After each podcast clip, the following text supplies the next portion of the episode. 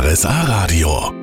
Land und Leute mit Tanja Gorges. Schönen Samstagnachmittag. Lachende Kinder, glückliche Familien und viele Erinnerungen. Das ist das Kaufbeurer Tänzelfest. Das läuft ja gerade noch. Letztes Wochenende. Dann dauert es wieder ein Jahr bis zum nächsten. Für manche ist aber nach dem Tänzelfest vor dem Tänzelfest. Zum Beispiel für die Organisatoren. Mehr dazu gleich. Schönen Samstagnachmittag. Die fünfte Jahreszeit in Kaufbeuren ist das Tänzelfest. Die ganze Stadt vibriert mit Vorfreude, bevor es losgeht und genießt jetzt das Lagerleben, die Festumzüge und überhaupt die Atmosphäre. Nach zwei Wochen ist alles wieder vorbei. Für eine kleine Gruppe Kaufbeurer jedoch nicht, sagt uns Horst Lauerwald. Der ist einer der Vorstände im Tänzelfestverein. Für ihn ist das ganze Jahr Tänzelfest. Es ist nicht mehr so wie früher, dass man sagt, jetzt fangen wir den vor zwei Monaten an sondern sie müssen ja heute, ob das die Pferde sind, die Kapellen, der Festplatz, alles muss ja schon bestellt werden, gleich wenn es fest aus ist, weil die brauchen ihre Anschlüsse oder sie müssen sagen, auf den Festen, wo sie sind, ob sie für uns Zeit haben. Also es geht nicht mehr acht Wochen vor. So ist Tänzelfest heute. Und was steht noch auf eurer To-Do-Liste? Zum Beispiel, wir waschen ja alle 1800 Kostüme selber und da wird dann von vornherein dann gleich äh, aussortiert, was gerichtet werden muss oder was neu gemacht werden muss. Also das Problem wir haben heute, äh, dass die Kinder andere Figuren haben wie früher. Sie haben heute, ich sage jetzt mal, mehr sportliche Figuren und da passen manche Kostüme nicht mehr und die muss man dann halt umarbeiten. Um den Wäscheberg beneide ich sie aber gar nicht. Allerdings machen es die Vorstände gerne und das aus Überzeugung. Ich muss sagen, ich bin sehr gerne Kaufbeurer. Ich lasse über, über Kaufbeurer nichts kommen. Und fürs Tänzelfest muss ich sagen, das ist die fünfte Jahreszeit in Kaufbeuren und da muss man einfach dabei sein als Kaufbeurer. Das ist Ehrensache. Heute bin ich in der Stadt Kaufbeuren unterwegs. Es gibt so bestimmte Veranstaltungen in einem Ort, die verbinden die Menschen einfach. In Kaufbeuren ist es das Tänzelfest, die fünfte Jahreszeit. Das Tänzelfest ist auch für Oberbürgermeister Stefan Bosse eine Tradition, die weiterleben muss. Und weil es eben Kinderfest ist, haben ganz viele Menschen das von klein auf erlebt, haben zig Rollen gespielt und sich unglaublich mit diesem Fest identifiziert. Und das merkt man. Man merkt das an vielen Stellen. Ein Beispiel, die Kaufbeurer, wenn man sie fragt, was hat denn die Stadt für einen Status, dann sagen die meistens nicht, wir sind eine kreisfreie Stadt, sondern wir sind eine reichsfreie Stadt. Also das ist den Kaufbeurern in Fleisch und Blut übergegangen und insofern muss man das weiterführen. Da gibt es überhaupt keine Frage. Das bleibt es bestimmt auch. Vor allem, weil die Kaufbeurer Kinder in jeder Generation wieder mit dabei sind und die Geschichte der Stadt nachspielen. Schwieriger wird es dann schon bei den etwas größeren Kostümen. Insbesondere die Jungs schwächeln da so ein bisschen, sagen wir mal im Alter von 12, 13 Jahren, haben die überwiegend keine Lust mehr damit zu machen. Deswegen muss dann auch das eine oder andere Mädchen in ein Bubenkostüm schlüpfen. Aber irgendwann kommen alle zum Tänzelfest zurück. Gibt ja aber genug Aufgaben drumherum. Das Tänzelfest läuft übrigens noch bis Montag. Servus! Rund um das Kaufbeurer Tänzelfest gibt es so viele Traditionen, zum Beispiel, dass die Kinder die Stadtgeschichte nachspielen und die Eröffnung im Tänzelfest-Rondell stattfindet. Außerdem das Tänzelfest Bier. Das wird von der Aktienbrauerei Kaufbeuren gebraut. Bernd Trick, der Braumeister, verrät uns auch warum.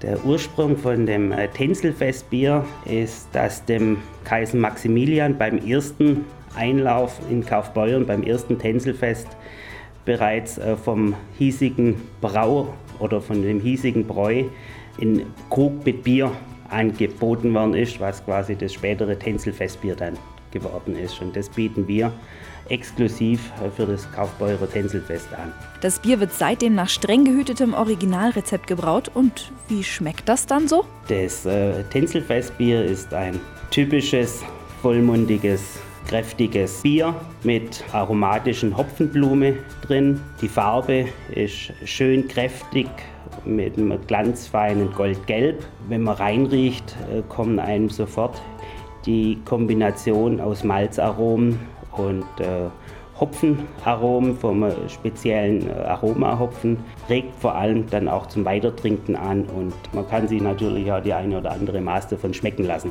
Na dann, Prost! Servus, Sie kennen das vielleicht auch. Sie haben eine bestimmte Vorstellung oder Idee und setzen die um. Das kann dann eine richtig gute Sache sein und manchmal wird es nicht ganz so, wie wir uns das vorstellen. Ähnlich ging es auch Stefan Bosse schon mal. Der ist Oberbürgermeister von Kaufbeuren. Auf dem Platz vor dem alten Spital, das jetzt die Volkshochschule ist, sollte ein Brunnen gebaut werden. Ein schöner Plätscherbrunnen, wenn es nach Obi Bosse gegangen wäre. Aber es entstand eine acht Meter hohe Stele, auf der die sieben Zeichen der Barmherzigkeit abgebildet sind.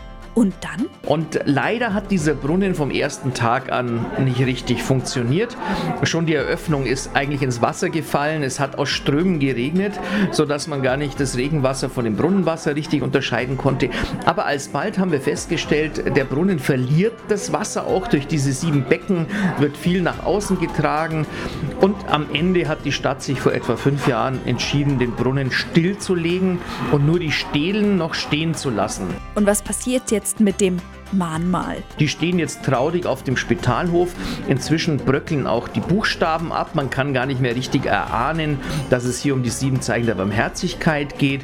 Und jetzt gibt es aktuell einen Antrag der CSU-Stadtratsfraktion, auch die Stelen zu entfernen und hier den Traum des Oberbürgermeisters dann am Schluss doch wahr werden zu lassen, dass ein Pritschelbrunnen für die Kleinen entsteht. Wie heißt es doch gleich? Gut Ding will Weile haben.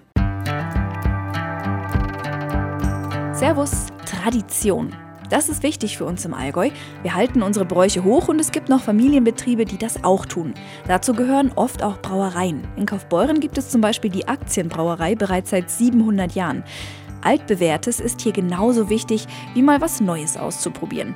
Das macht die AKB eigentlich jedes Jahr, erzählt uns Braumeister Bernd Trick. Dieses Jahr haben wir uns was äh, ganz Spezielles überlegt, ein Biermischgetränk als dunkles Radler mit einem Schuss Limette darin, einfach um die, Sommerfrische da dabei noch zu verstärken. Der Halbstarke, so heißt die neue Sorte. Das dunkle Radler ist aber keine neue Idee, oder?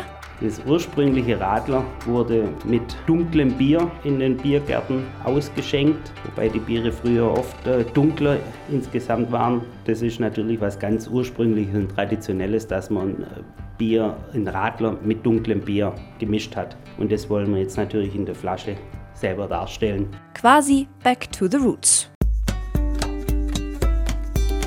Servus. Stau, Rush Hour, volle Fußgängerzone, weil alle am Samstag einkaufen. Ja, so ein Stadtleben kann ganz schön laut und stressig sein.